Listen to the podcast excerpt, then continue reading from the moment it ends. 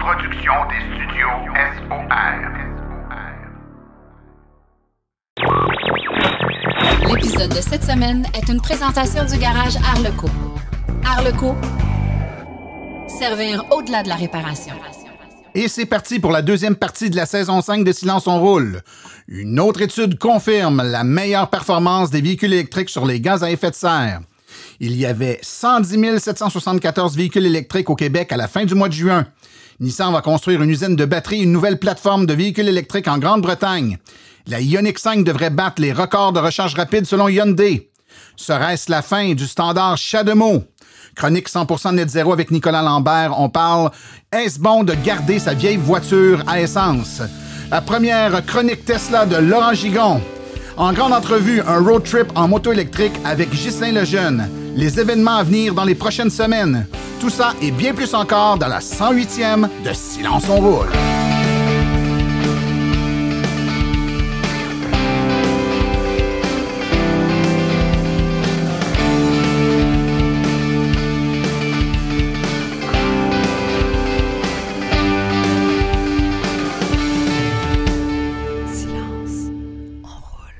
Bonjour tout le monde, mon nom est Martin c'est avec passion et plaisir que j'anime Silence on roule, le podcast dédié 100% aux voitures électriques. Silence on roule est également le fier partenaire de l'Association des véhicules électriques du Québec.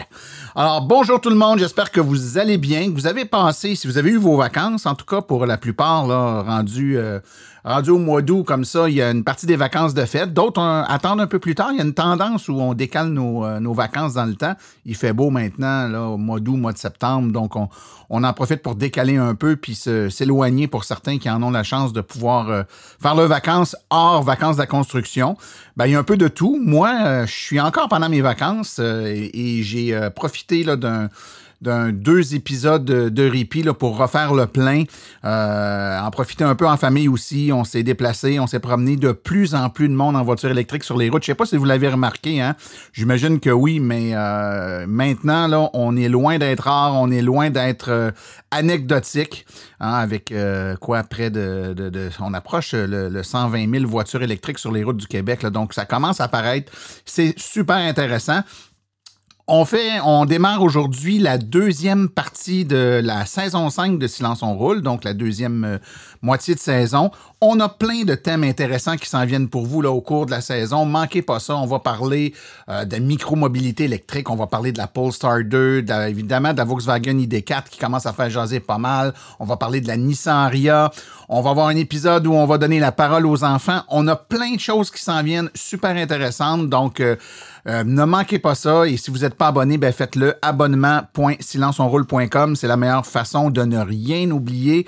Les épisodes se téléchargeront automatiquement sur vos appareils mobiles ou tablettes. Donc, euh, une bonne façon de, de- rester au fait de ce que va produire Silence on roule et également de recevoir les épisodes hors série qui, eux, sont un peu moins annoncés, sont pas disponibles sur euh, nos plateformes numériques normales. Vous devez être abonné pour les recevoir sur votre appareil. Aujourd'hui, euh, ben, on a un épisode avec euh, pas mal de stock intéressant. On va avoir avec nous euh, un grand voyageur qui s'est rendu au bout de la route au Québec avec sa Harley Livewire électrique. Donc, ça va être super intéressant. Euh, Ghislain Lejeune qui va parler avec nous dans quelques instants. On a également la première chronique de Laurent Gigon. Eh bien oui, ceux qui connaissent bien Laurent Gigon de la page euh, Facebook, là, euh, le, groupe euh, Tesla Model 3 en français, il se joint à nous pour une chronique Tesla qui sera mensuelle. Donc, les amateurs de Tesla, vous êtes très nombreux, pourrez en entendre et en apprendre, j'espère, un peu plus grâce aux chroniques fort bien travaillées de notre ami Laurent. Alors, euh, sans plus tarder, euh, je vous propose d'aller tout de suite écouter des actualités dans le monde de l'électromobilité. Vous voulez des produits qui permettront d'augmenter la valeur de revente de votre véhicule?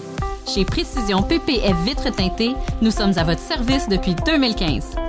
Nos maîtres installateurs sont tous certifiés et ont plus de 17 ans d'expérience dans le domaine.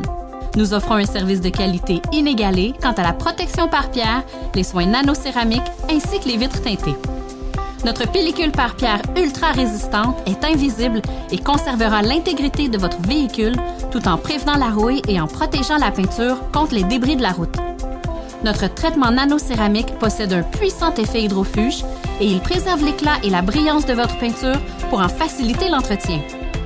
Que ce soit pour votre voiture, votre résidence ou votre commerce, Précision PPF vitre teintée est là pour vous offrir la multitude d'avantages qu'offre la teinte de vitre. Venez nous rencontrer au 1970 boulevard des Laurentides à Laval.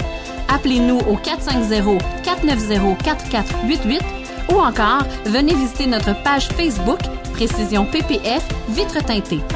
Nous comblerons vos exigences tout en vous offrant la qualité que vous recherchez.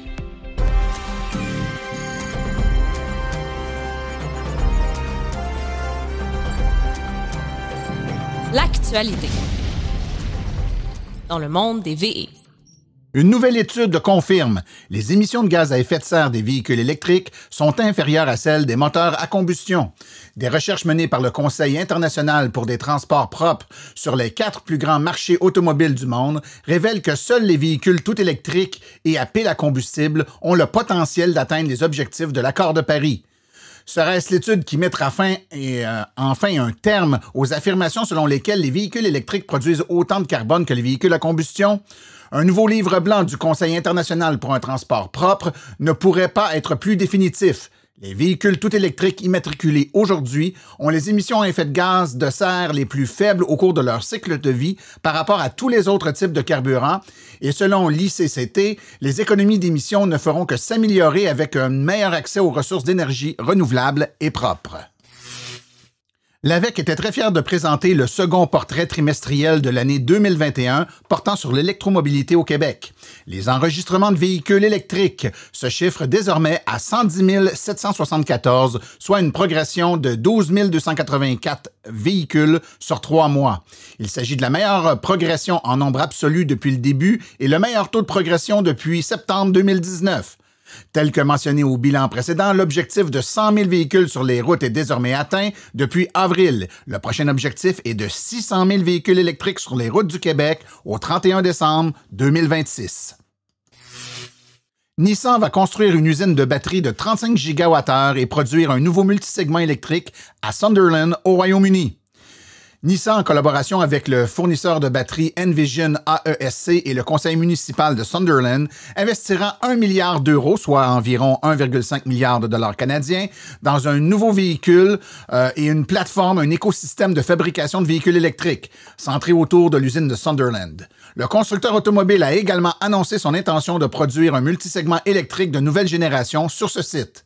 Nissan investira 423 millions de livres sterling, soit environ 740 millions de dollars canadiens, dans ses opérations au Royaume-Uni et prévoit structurer une capacité de production de 100 000 unités de nouveaux multisegments qui sera construite sur la nouvelle plateforme Alliance CMF-EV. La production britannique sera exportée vers les marchés européens traditionnellement desservis par l'usine de Sunderland. Les autres sites de production n'ont pas encore été confirmés, a déclaré Nissan. Ajoutons que plus de détails sur le nouveau véhicule seront publiés incessamment. Hyundai affirme que la Ioniq 5, son futur véhicule qui fait couler beaucoup d'encre et qui est attendu par de nombreux amateurs de véhicules électriques, sera le premier modèle de sa sous-marque tout électrique et battra tous les concurrents en termes de délai de recharge rapide.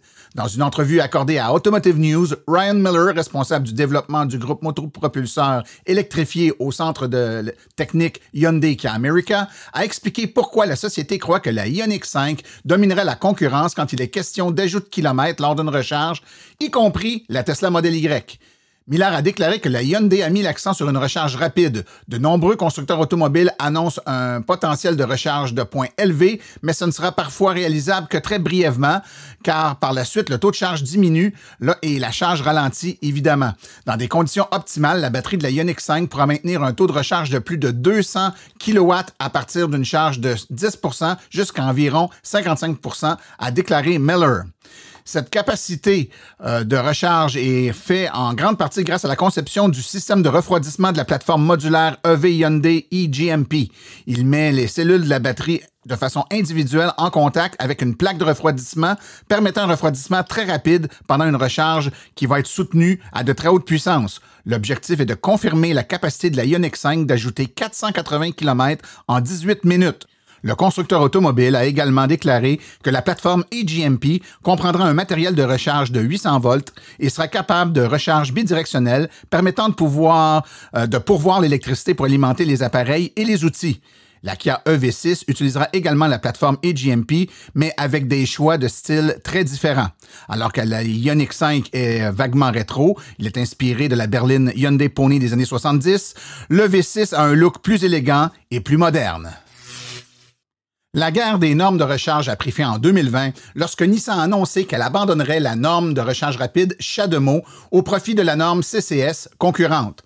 Le seul véhicule rechargeable en vente aux États-Unis qui utilise encore CHAdeMO est le Mitsubishi Outlander PHEV et à faible volume. Bien sûr, il existe encore un nombre important d'anciens véhicules électriques Nissan, Kia par exemple, qui utilisent le CHAdeMO ou encore les adaptateurs pour Tesla en Amérique du Nord, de sorte que de nombreux fournisseurs de recharge publique proposent à la fois CHAdeMO et CCS. Cela a cependant un coût et il n'est pas surprenant d'apprendre qu'Electrify America a décidé de supprimer progressivement le support CHAdeMO dans ses stations. Attendons de voir si cela fera boule de neige et si d'autres fournisseurs de services aux États-Unis et au Canada décideront de faire la même chose.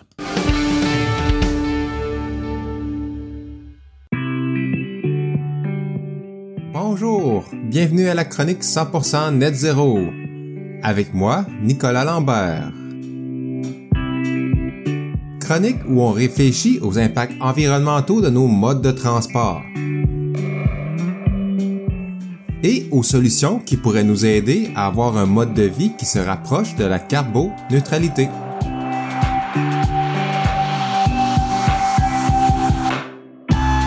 Aujourd'hui, doit-on garder sa vieille voiture à essence le plus longtemps possible?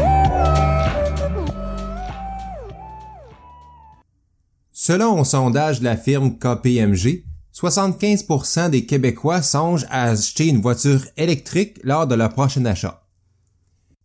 La question que beaucoup se posent, c'est est-ce que c'est plus écologique de garder ma vieille voiture à essence le plus longtemps possible ou de changer plutôt pour une voiture électrique? En fait, c'est une question assez complexe où il faut considérer beaucoup de facteurs.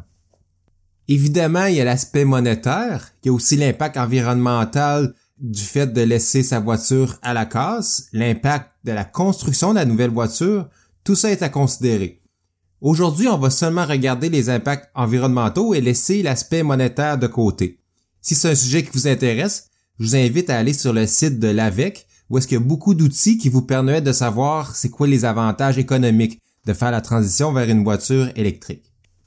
Que ce soit pour une voiture à essence ou pour une voiture électrique, on peut classer ces impacts environnementaux dans deux catégories. Premièrement, il y a lors de la construction de la voiture et deuxièmement, lors de son utilisation. Il y a beaucoup d'études qui se sont penchées sur le sujet et qui ont fait des analyses poussées pour bien comprendre l'impact environnemental de ces deux grandes étapes. Pour une voiture à essence, sa fabrication représente environ 8 tonnes de CO2 qui seraient dégagées dans l'atmosphère. C'est l'équivalent d'un véhicule moyen qui roule 30 000 km.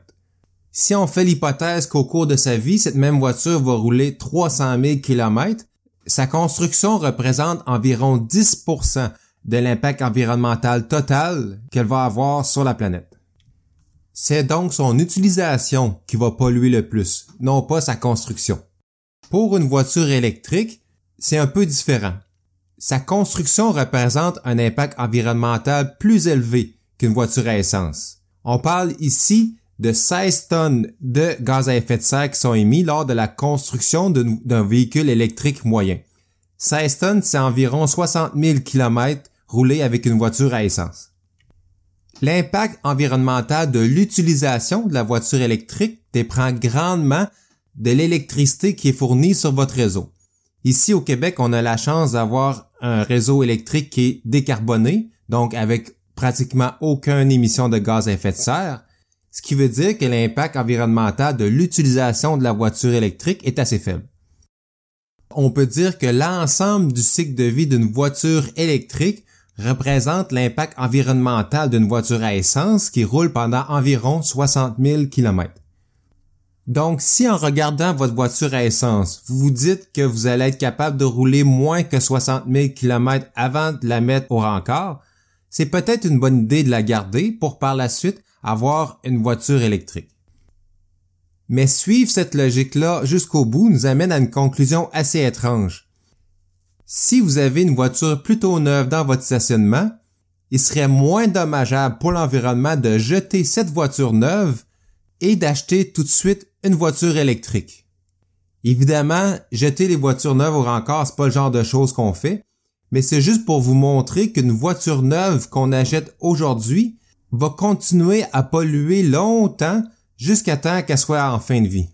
On parle donc d'environ 10-12 ans d'émissions de CO2 et de d'autres polluants atmosphériques.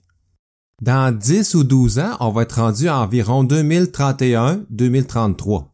Et je vous rappelle que selon les dernières études du GIEC, en 2030, on doit avoir diminué de moitié nos émissions de gaz à effet de serre.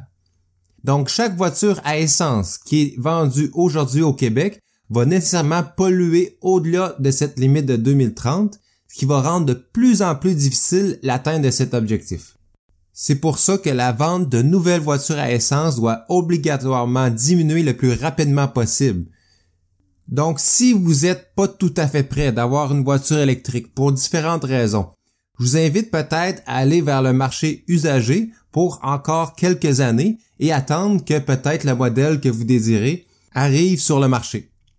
Ou encore, si vous avez deux voitures dans votre ménage, peut-être en changer une pour une voiture électrique. Et comme on a vu que c'est l'utilisation de la voiture à essence qui est le plus dommageable, entre les deux voitures, ça serait plus pertinent de convertir la voiture que vous utilisez le plus vers une voiture électrique. Pas nécessairement la plus neuve ou la plus vieille, mais celle qui fait le plus grand nombre de kilomètres par année. C'était la chronique 100% net zéro et sur ce, je vous souhaite une bonne fin d'été.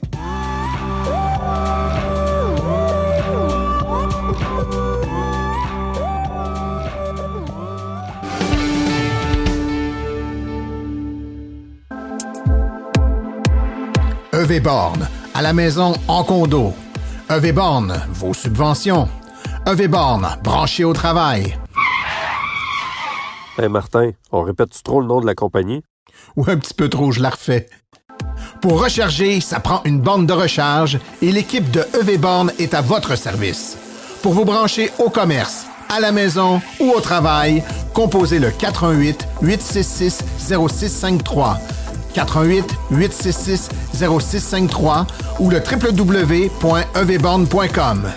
EVborne, la passion à votre service.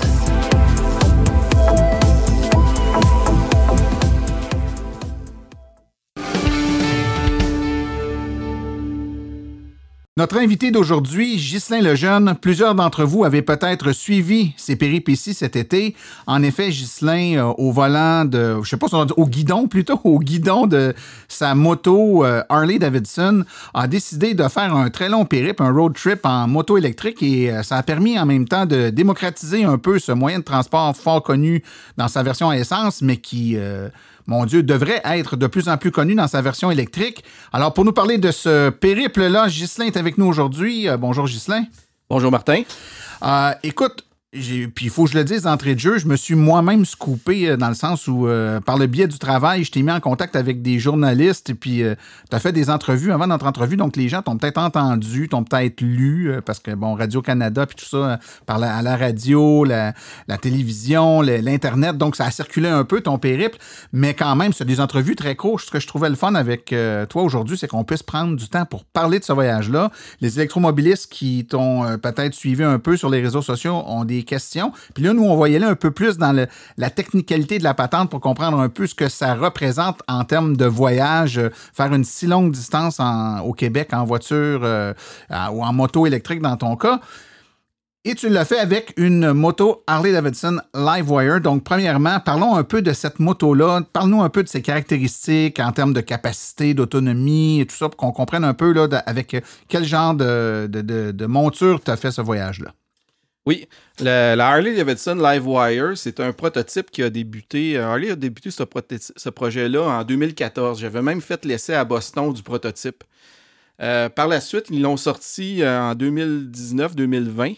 La première année, je crois que c'était une 2019. La mienne, c'est une 2020. Donc, c'est leur premier modèle.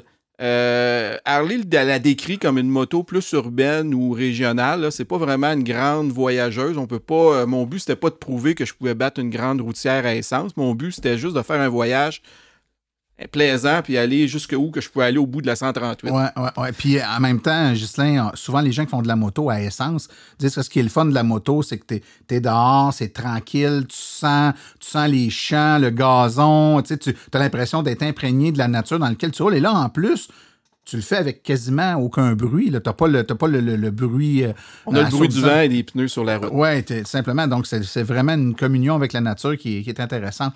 Parle-nous donc un peu de, de ses caractéristiques en Ouais. termes de capacité. Donc, quel type de batterie qu'il y a là-dessus? Quelle autonomie ça te donne? Euh, ben, c'est une, une moto qui a une batterie de 15,5 kWh euh, lithium-ion, évidemment. Euh, capacité brute, capacité utilisable 14,8 kWh. Euh, la puissance du moteur, c'est un 78 kW. Ça équivaut à peu près à 105 HP. Pour donner une idée, un, un 1200, un GS, des grosses motosports, on parle de 150 jusqu'à 200 HP. La mienne est 105. OK. Le couple, on parle de 117 Nm, ce qui est énorme. Là. Puis comme tout véhicule électrique, Ouais. c'est disponible dès le début. Donc, ça permet de faire un 0-100 en 3 secondes. Donc, c'est plus rapide qu'une Model 3 Performance. C'est- très rapide. Ouais. La vitesse maximale, c'est 177 km/h. Pour moi, c'est vitesse infinie parce que je n'irai pas à cette vitesse-là de toute façon. Ouais, tu veux rester en vie. je veux rester correct. en vie, effectivement. Au niveau des recharges, euh, le L1 et le L2, c'est le même. On peut brancher une L2, mais la capacité maximale et la puissance maximale est 1,4 kW. Donc, que tu la branches sur une L2 ou L1, ça va prendre 11 heures remplir la batterie de 0 à 100 OK. pour moi, c'est pas un problème parce que les L1 et L2, c'est pour utiliser la nuit, c'est pour euh, recharger la nuit. Donc, euh, j'arrive le, le- le soir, je la branche, puis le matin est toujours pleine. Donc, euh, j'en déduis qu'elle a aussi la recharge niveau 3, ce qui n'est pas commun sur les motos euh, électriques quand même. En fait, euh, si on regarde les motos sur le marché, euh, les, plus gros vendeurs en ce moment, la Zero Motorcycle, ont une batterie de 106 kW, euh, de, de- de- 106, excusez, 106 volts, et ne n'offrent pas le niveau 3. Ils ont un- Ok. Par contre, ils ont des chargeurs niveau 2 à 3, puis tu pouvais- on peut même mettre un 2 chargeurs pour monter à peu près à 6 kW. Euh, non, donc, la, la- la Livewire, euh, elle, a le CCS euh, combo. Puis c'est 24 kW maximum de niveau de puissance de recharge. OK. Donc, c'est. OK. Si on résume, donc, ta recharge standard, euh, c'est au, même, à la même puissance qu'une niveau 1, donc c'est du 1,4 kW, donc euh, une douzaine d'heures pour charger. Donc, pour la nuit, c'est parfait. Et l'autre alternative, c'est d'aller sur une borne rapide. Peu importe le modèle de borne rapide que tu vas utiliser, tu vas être limité là, à 24-25 kW, là, donc euh, la Ouais. moitié d'une borne de 50 kW. La moto, elle réagit très bien aux recharges niveau 3. On parle d'un 0,80 en 40 minutes. C'est vraiment 0 à 80. Puis de 0 à 100% en 60 minutes. Puis euh, pour l'avoir fait plusieurs fois, c'est vraiment timé. Là. Tu sais exactement à quoi t'attendre quand tu arrives à niveau 3. La chaleur de la batterie, il n'y a pas de problème. Donc, c'est vraiment bien timé. Tu sais à quoi t'attendre. Excellent. Quand on parle d'autonomie avec cette batterie-là, ben, j'ai fait assez de tests pour le savoir. Euh, Harley disent qu'en ville, c'est 235 km d'autonomie, ce qui donne une consommation. Pour donner une référence, je sais qu'on a du monde ici assez calé en technique. Euh, c'est 6 kWh au 100 km quand on fait du 235 en ville. En mixte, Harley annonce à peu près 160 km, là, ça donne du 9,3 kWh au 100 km. Puis pour l'avoir fait d'ici à Natashquan, je sais qu'à à, à 110 sur la sur la sur la, la- la- la L'autoroute, 138, là, ça donne, avec un peu de côte, ça donne du 135 km d'autonomie, donc du 11 kWh au 100 km. OK, excellent. Donc, ces données-là sont importantes parce que ça aide un peu, je trouve, à, à bien comprendre la suite de, de notre propos, qui est le voyage que tu as décidé de faire avec cette euh, bécane-là. Donc, parle-nous un peu donc, du voyage. Tu es parti de où? L'objectif était de se rendre où? Ça totalisait quoi en termes de, de distance parcourue? Oui, ben ça faisait longtemps que je voulais aller à Kegaska, au bout de la 138, dépasser Natashquan. Euh, quand j'étais jeune, j'étais demeuré 5 ans à cette île, donc j'étais Ouais. jamais retourné depuis le temps, depuis 40 en 42 ans, jamais retourné. Donc, au début de l'été, je voulais aller faire ce voyage-là, puis euh, ça a donné que j'avais ach- j'ai acheté ma moto, puis en regardant euh, le, le- le réseau déployé par le circuit électrique, je me suis aperçu que qu'il avait fait une très bonne job, puis c'était possible de me rendre à Kegaska avec ma moto électrique. Donc, je suis parti du 16 au 24 juillet, qui donne un 8 jours au total. Euh, je suis parti de la prairie sur la rive sud de Montréal. Puis j'ai fait, en, en- dans mes huit jours, j'ai fait 2950 km. Donc environ 1300, le- le- le- l'allée c'était 1300 km pour me rendre à Havre-Saint-Pierre que j'ai fait en 2,5 jours. Puis le retour, la même chose, là, j'ai fait en 2,5 jours. Important, Ghislain, juste peut-être de mentionner, euh, là, t'étais pas en rallye, là. C'était pas une course, puis le but, c'était pas de partir, faire la prairie, Kagaska, la prairie, là, dans le, le temps le plus court possible. C'est un voyage de plaisance où tu as volontairement pris des routes panoramiques un peu plus lentes parce que tu voulais profiter du plaisir de rouler en moto. Donc, faut pas le regarder comme mon Dieu, ça y a pris ce temps-là. L'avoir fait avec une moto à essence, ça t'aurait pris essentiellement à peu près le même temps. Oui, je faisais une moyenne de 500 km par jour. Pour moi, à moto, quand on fait un voyage, c'est pas une course. Euh, le voyage, le, le but du voyage, c'est de, de rouler. Euh, exemple, à Mo- entre Montréal et Québec, je l'ai fait sur la route du. euh, j'ai pris le traversier à, Sorel-Tracy, j'ai fait la 132, la route du Roi, la 138, l'autre bord. Ouais. J'ai pris le temps d'arrêter, manger une soupe euh, au poisson dans le coin de. Je me rappelle plus dans quel endroit, là, mais j'ai pris le temps de bien profiter de la vie. Ouais. J'ai même pris le temps d'aller faire un test chez Elmec parce qu'ils n'avaient pas jamais testé leur L3 avec une Harley. Fait que j'ai appelé Elmec euh, pour pouvoir tester leur L3. Fait que euh, ça, c'était apprécié parce que ça va permettre à mes, mes collègues qui ont des motos d'être sûrs que ça fonctionne. Pour l'instant du temps, c'était vraiment ça. J'avais planifié mes hébergements puis mes euh, campings, donc euh, je voulais pas me rusher. Puis euh, c'était un peu de l'inconnu aussi. Là, j'avais pas fait un aussi long voyage que ça seul sur ma moto électrique. Tu donc tout seul, il y a personne Ouais. qui te suivait. non, c'est pour ça que je prenais mon temps. J'avais décidé de prendre mon temps pour bien visiter puis me laisser un peu de temps pour les imprévus. Puis en plus, je suis parti le vendredi après-midi, j'avais des rencontres le matin, puis j'allais souper avec quelqu'un à Québec. Donc, tout ça fait que le 2,5 jours, pour moi, c'était parfait. Comme, comme tu dis, c'était pas une course. Le but, c'était de profiter de la vie, Ouais, ouais. profiter de la vue, puis visiter en même temps. Excellent. Euh, donc, tu as fait au total, tu m'as dit, euh, 2950 km, 2,5 jours aller, 2,5 jours revenir. Euh, pendant ce, ce parcours-là, comment tu t'y étais, euh, comment tu étais préparé? C'est-à-dire, est-ce que tu avais identifié au préalable des endroits où tu arrêterais pour te charger? Comment tu avais géré Ben, ça? je dirais qu'à cette heure, il y a tellement de bornes entre Montréal jusqu'à Tadoussac à peu près que oui, je l'avais planifié, je l'avais essayé, tu sais, j'avais fait mon parcours. Mais euh, c'est facile à cette heure de juste décider au- euh, de borne en borne où on va. là. Il y a assez de bornes Ouais. que c'est plus un problème. Passer Tadoussac, là, oui, il faut vraiment planifier parce qu'il y a un beau réseau. Il est encore euh, jeune. Oui, oui, il est Il y a- moins, il y a moins, encore, moins ma, ma moto à 110, comme je disais, c'était 130 km, puis il y a des places, c'est 128 km. Donc, il fallait que je réduise un petit peu la vitesse, puis que je fasse un peu plus attention. Pour être sûr que tu te Ouais, rendes. effectivement. ouais, c'est ça. Et est-ce que tu. euh, surtout dans les portions où tu étais plus. Tu disais, je pouvais y aller pr- prendre des décisions un peu sur le fly, là, euh, surtout dans les régions où il y en a plus de bornes. Est-ce que tu utilisais euh, une application pendant que tu, tu conduisais? Tu t'arrêtais puis tu, Ben, tu regardais, euh, je sais Non, pas, mais dans Harley, euh, ce qui est le fun, Harley, ils ont une application que tu, tu rentres ton trajet, puis ça communique en Bluetooth avec la tableau de bord de la moto. Donc, Hein? tu peux mettre ton téléphone dans ta poche, puis tu vois les directions en flèche, en distance. Puis l'évaluateur de distance de la Harley est très similaire à la Bolt où il donne un maximum, minimum et un une moyenne. Très facile, très précis. Donc, d'un bord, j'avais la distance qui me restait à parcourir et de l'autre bord, je savais combien je serais capable de parcourir avec ma charge qui restait. Donc, c'était c'était assez facile à planifier. là. OK.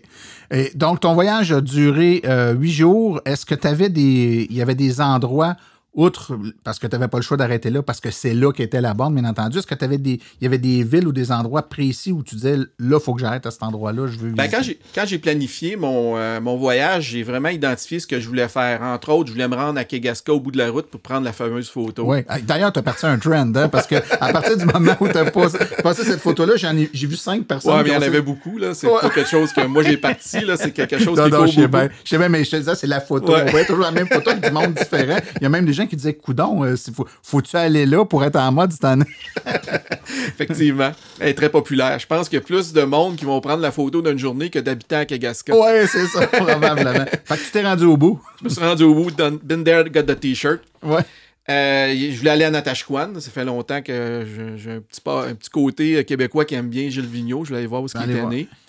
Euh, je voulais aller aux îles Mingan. Donc, j'étais allé à Saint-Pierre camper. J'ai fait une croisière aux îles Mingan. Je voulais aller visiter la Romaine. J'ai pris le temps de prendre une demi-journée pour aller visiter les installations d'Hydro-Québec à la Romaine. Très intéressant. Euh, ensuite, euh, j'étais demeuré, comme j'avais dit, comme j'ai dit, je suis demeuré à cette île étant jeune, donc j'ai pris un peu de temps pour visiter cette île un peu, pour voir si Ouais, je me ouais. rappelais mon ancienne école et, et- et- et- et d'autres choses.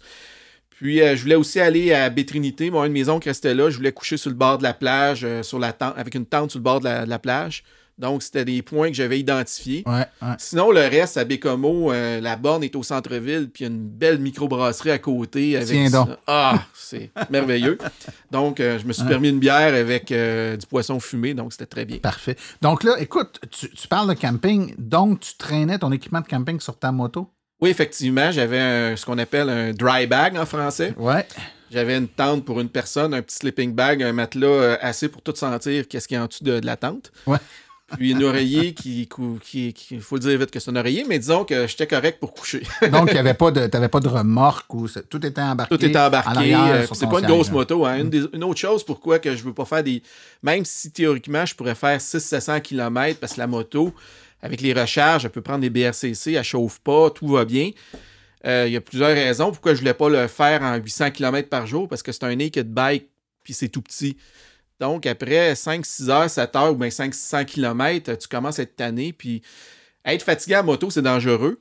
Puis, les derniers 300 km, t'es tanné, t'as juste hâte d'arri- t'as juste hâte d'arriver. J'aime mieux profiter, aller marcher sur la plage, prendre une bière, prendre Ben ouais, un, ben voir ouais. le feu. C'est une autre des raisons pourquoi que j'ai fait mon 500 km par jour.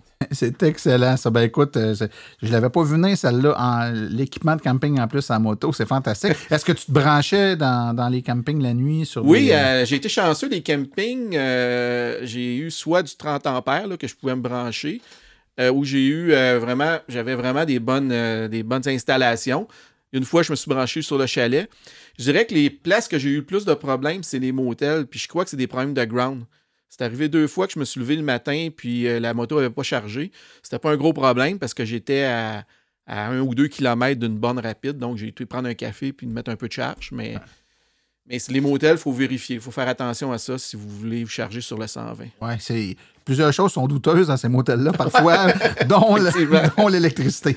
Bon, euh, tu as parlé de, de recharge, que ce soit dans les motels ou dans les, euh, les bornes rapides. Parlons-en maintenant de ces recharges-là.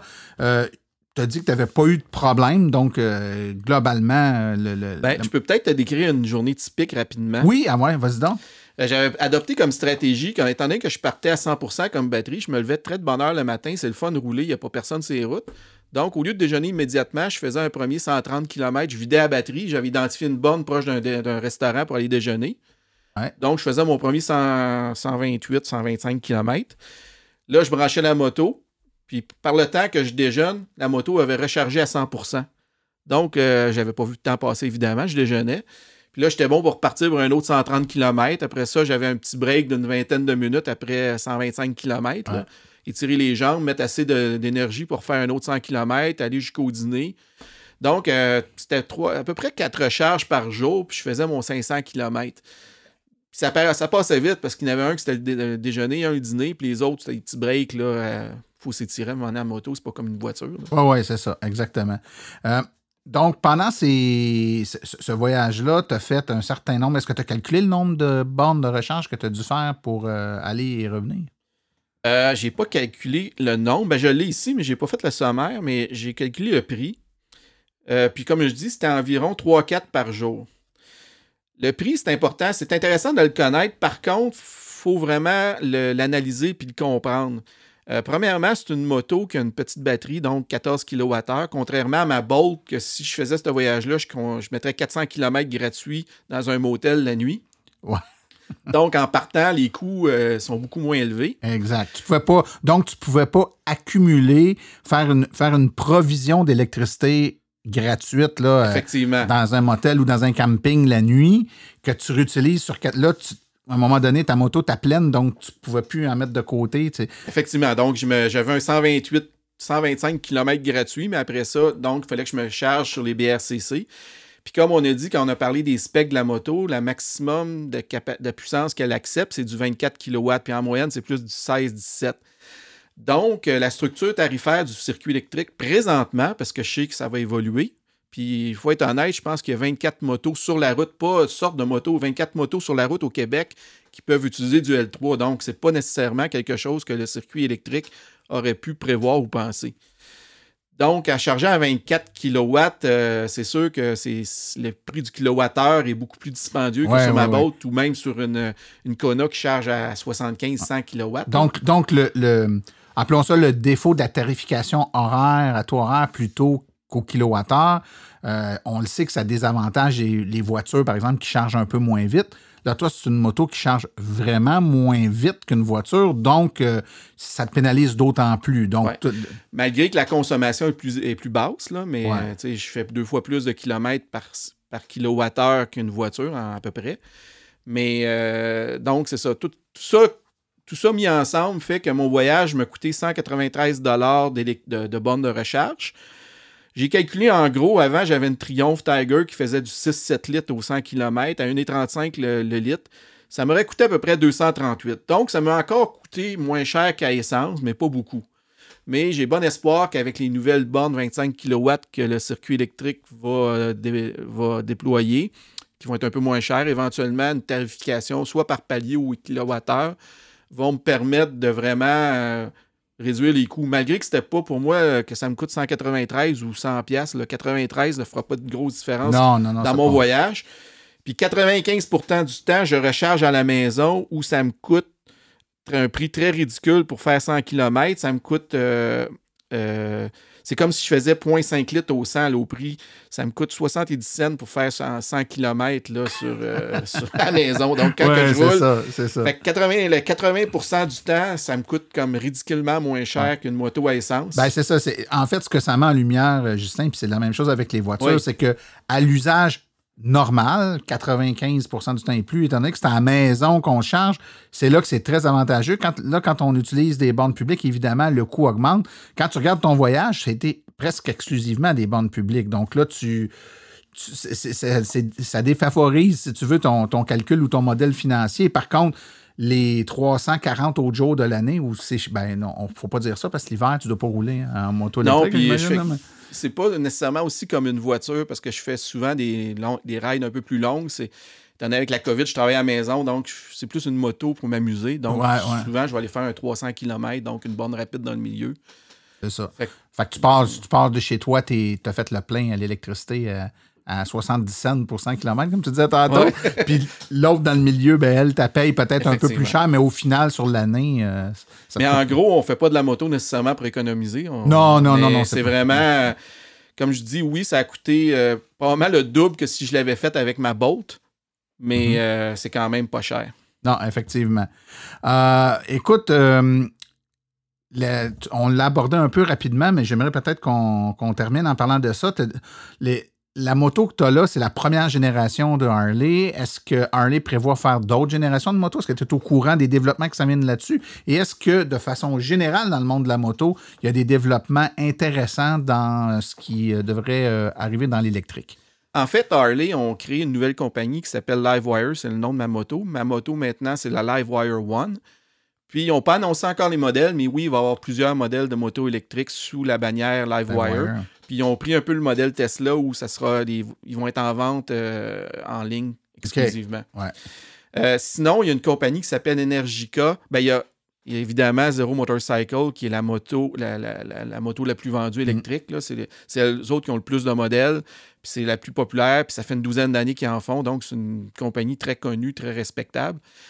Euh, puis euh, sinon, autre moto qui offre le L3, mais qui est probablement supérieure à ma moto en termes de performance, en termes d'autonomie, c'est Energica. C'est une marque italienne euh, en vente en Europe, aux États-Unis. Pas encore en vente ici, malgré que je me suis fait dire que si on en voulait une, on pouvait être hom- homologué au Canada.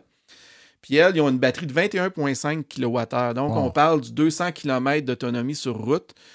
Puis on parle d'une L3 un peu plus rapide que la mienne. J'ai pas vu les- la puissance exacte, là, mais les vidéos que j'ai vues, c'est 20 minutes pour charger 80% donc c'est probablement du 30-45 Ouais. kW. On, est proche en termes de grosseur de batterie Ouais. et de vitesse de, des livre. livres de première génération. hein. effectivement.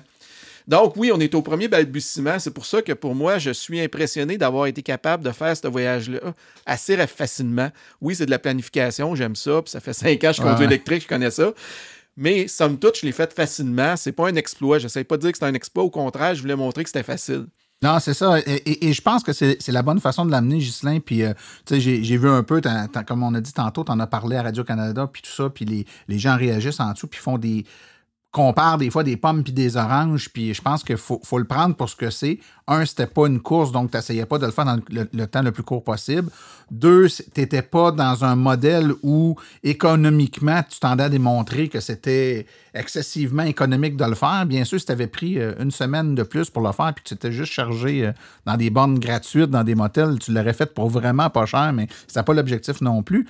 Puis deuxièmement, le, ça dire troisièmement, le, l'infrastructure de recharge pour permettre de faire des voyages qui sont assez longs lorsqu'on a une autonomie qui est somme toute assez euh, restreinte, devient fort importante. C'est-à-dire que même avec une livre de première génération, on faisait des comparaisons tantôt, pour faire un voyage comme celui-là, euh, ça prend beaucoup de bornes. C'est-à-dire que ça, prend quelque chose qui compense le, manque d'autonomie du véhicule. Ben, on a tout en tête euh, Christine Beaulieu qui est allée ben, à Natashquan, à Havre-Saint-Pierre pour aller visiter la Romaine, quoi, 4-5 ans, avec sa près, livre ouais. pour aller voir son show. là. Elle, elle- elle le présente dans son, dans son spectacle J'aime Hydro. Puis elle, elle l'a pas eu facile. Puis la seule différence avec moi, c'est qu'elle avait pas les bonnes rapides. Oui, tout à fait. Parce que si elle avait eu les bonnes rapides, ça aurait été aussi facile que pour moi. C'était Ouais, évident. Tout à fait.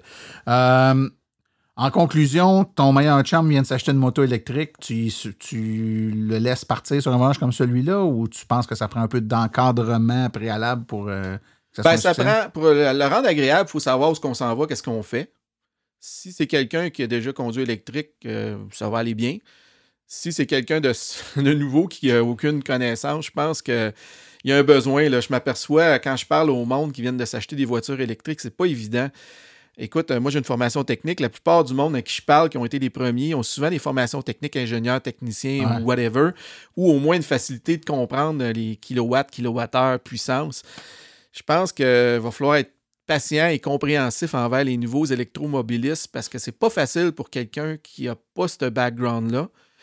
C'est pas vrai que c'est comme du gaz. Du gaz, t'arrives, tu, tu plugues, puis il faut comprendre un peu plus. Malgré que c'est une fois qu'on comprend, c'est très bien, c'est facile. Mais il faut, euh, faut développer, il faut être compréhensif Ouais, et ouais, aider le monde, à- je pense. Tout à fait, tout à fait. Ouais. Ben écoute, je pense que c'est un peu ça qu'on a fait aujourd'hui en donnant ces informations-là. Ghislain, donc, euh, je vous rappelle que mon invité était Ghislain Lejeune. Et puis, euh, ben, Ghislain, l'été n'est pas terminé, on est au mois d'août. Au moment d'enregistrer euh, le podcast, il fait encore quoi, 27, 28 degrés dehors. J'espère que tu vas profiter des derniers jours de l'été qui restent pour euh, rouler avec ta moto. Parfait, j'ai déjà fait 8000 km depuis que je l'ai, puis je vais en refaire un autre, euh, bon, 3-4 000 encore. Bon, ben, bonne route. Merci.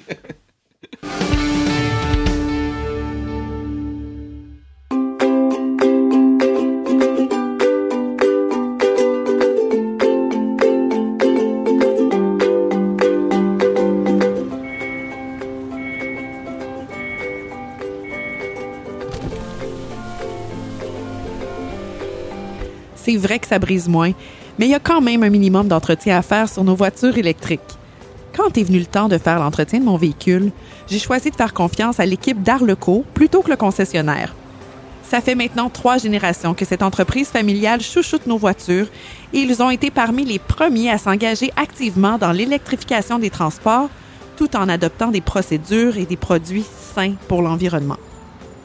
Avec ses techniciens spécialement formés à l'entretien et réparation des voitures hybrides et électriques, Arleco nous offre aujourd'hui la même qualité de service sur nos VE qu'elle a toujours livré depuis bientôt 40 ans.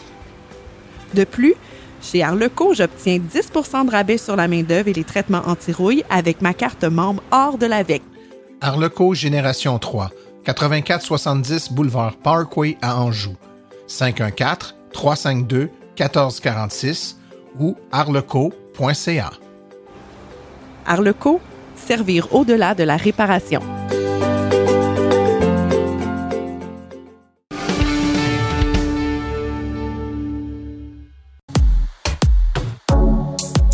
how do you plan a business where you know the rocket business you know some of these things are going to blow up on the launch pad how, how, did, how does the business plan work I don't really have a business plan.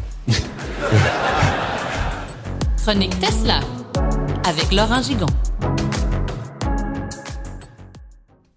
Bonjour, je suis euh, Laurent Gigon et je suis ravi de vous présenter cette nouvelle chronique. Comme à chaque mois, à partir de maintenant, il s'agira de vous parler des nouvelles de Tesla. Si vous suivez déjà les aventures de cette marque devenue légendaire au fil des années, vous savez qu'il ne se passe pratiquement pas une seule journée sans que des nouveautés et des faits divers soient largement partagés sur les réseaux sociaux et dans les médias. Aussi, j'ai décidé de faire un tri dans tout ça et je vais tenter de décoder pour vous cette tonne d'informations pour en garder l'essentiel. Souvent, il s'agit d'informations particulièrement techniques et qui sont régulièrement prises hors contexte dans les médias traditionnels et donc mal interprétées. Et pour commencer, je tiens à vous rappeler que l'objectif de Tesla n'est pas de fabriquer des autos, mais de favoriser la transition énergétique afin de se débarrasser des énergies fossiles. C'est pour cette raison que bien souvent les journalistes automobiles, en particulier, commettent des erreurs en décrivant ou en évaluant cette marque. Ce mois-ci, je retiens plusieurs nouvelles importantes, dont le déploiement de la version de conduite autonome ou FSD pour Full Self Driving, version 9 bêta. Ce déploiement ne concerne que quelques centaines de propriétaires et n'est toujours pas offert en téléchargement à tout le monde. Cette nouvelle version n'utilise plus le radar et donc fait partie d'une nouvelle phase de développement appelée Tesla Vision, puisqu'elle ne fait appel qu'aux 8 caméras embarquées. Le choix de Tesla de renoncer au radar vient renforcer sa position qui le démarque de la compétition en n'utilisant pas non plus les lidars, mais juste les caméras et donc uniquement un mode visuel. Les spécialistes dans le domaine de la conduite autonome sont partagés. Certains prétendent qu'il sera impossible d'y parvenir sans lidar, et d'autres pensent qu'au contraire, c'est la voie à prendre. Parmi les arguments en faveur du choix de Tesla, le fait que l'être humain ne possède que deux yeux et parvient tout de même à conduire dans presque toutes les conditions. Mais il y a aussi d'autres éléments qui tentent à donner raison à Tesla. Par exemple, en utilisant seulement les caméras, le coût matériel est inférieur, mais aussi la consommation d'énergie s'en trouve réduite. Et cela est tout de même assez significatif.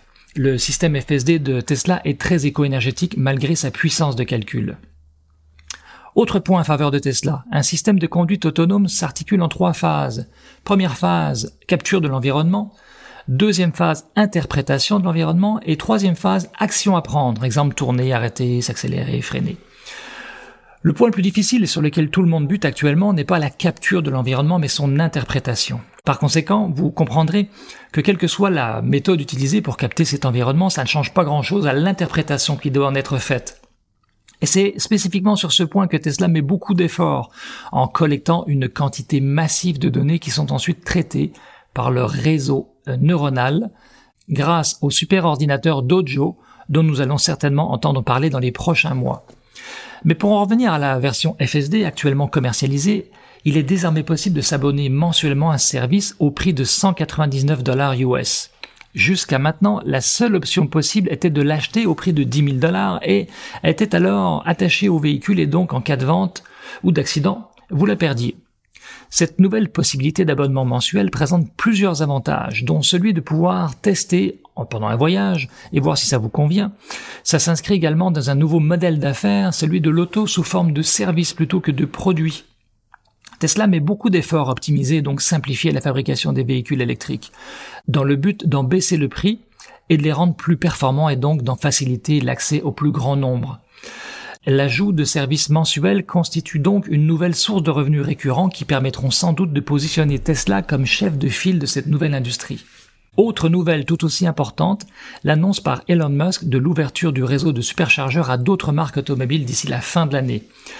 On a encore peu de détails à ce sujet, mais il faut préciser qu'en Europe, par exemple, depuis l'arrivée du modèle 3, Tesla utilise le même connecteur que les autres constructeurs, soit le CCS.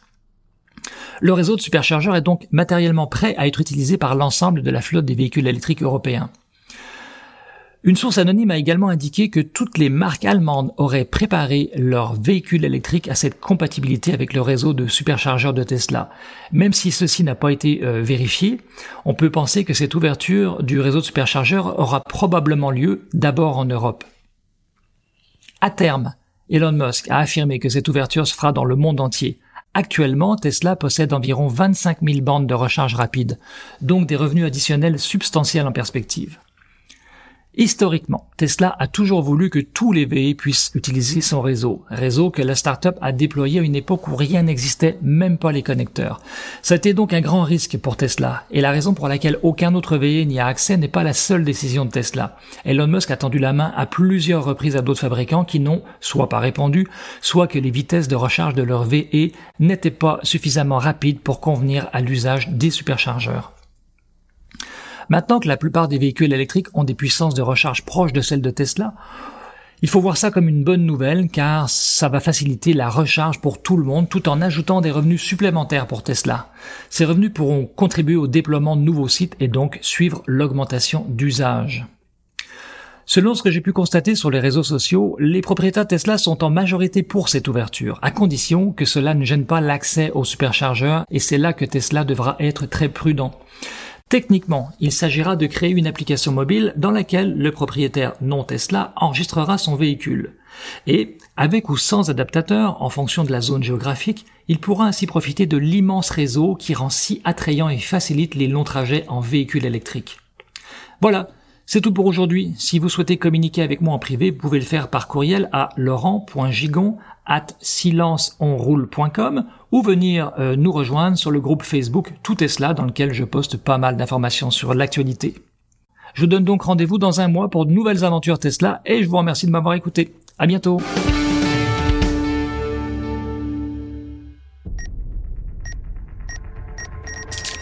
Comprendre son auto en 60 secondes, top chrono. Une question qui revient souvent est la question des standards pour les ports de recharge. Si je m'achète une voiture aujourd'hui, est-ce que cette voiture sera compatible avec les bornes de recharge qui existent? Eh bien, sachez que pour la recharge dite normale à 120 ou 240 volts, il n'y a qu'un standard de port de recharge et c'est le pistolet de type SAE J1772. Il n'y a donc là aucun problème. Par contre, lorsqu'on arrive aux bornes rapides, il y a deux grands standards, le standard CHAdeMO et le standard SAE Combo.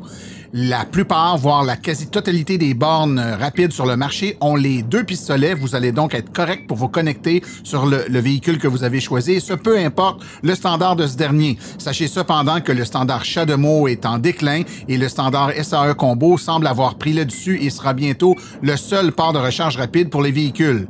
Évidemment, une exception à tout cela sont les Tesla qui ont leur propre standard pour les ports de recharge.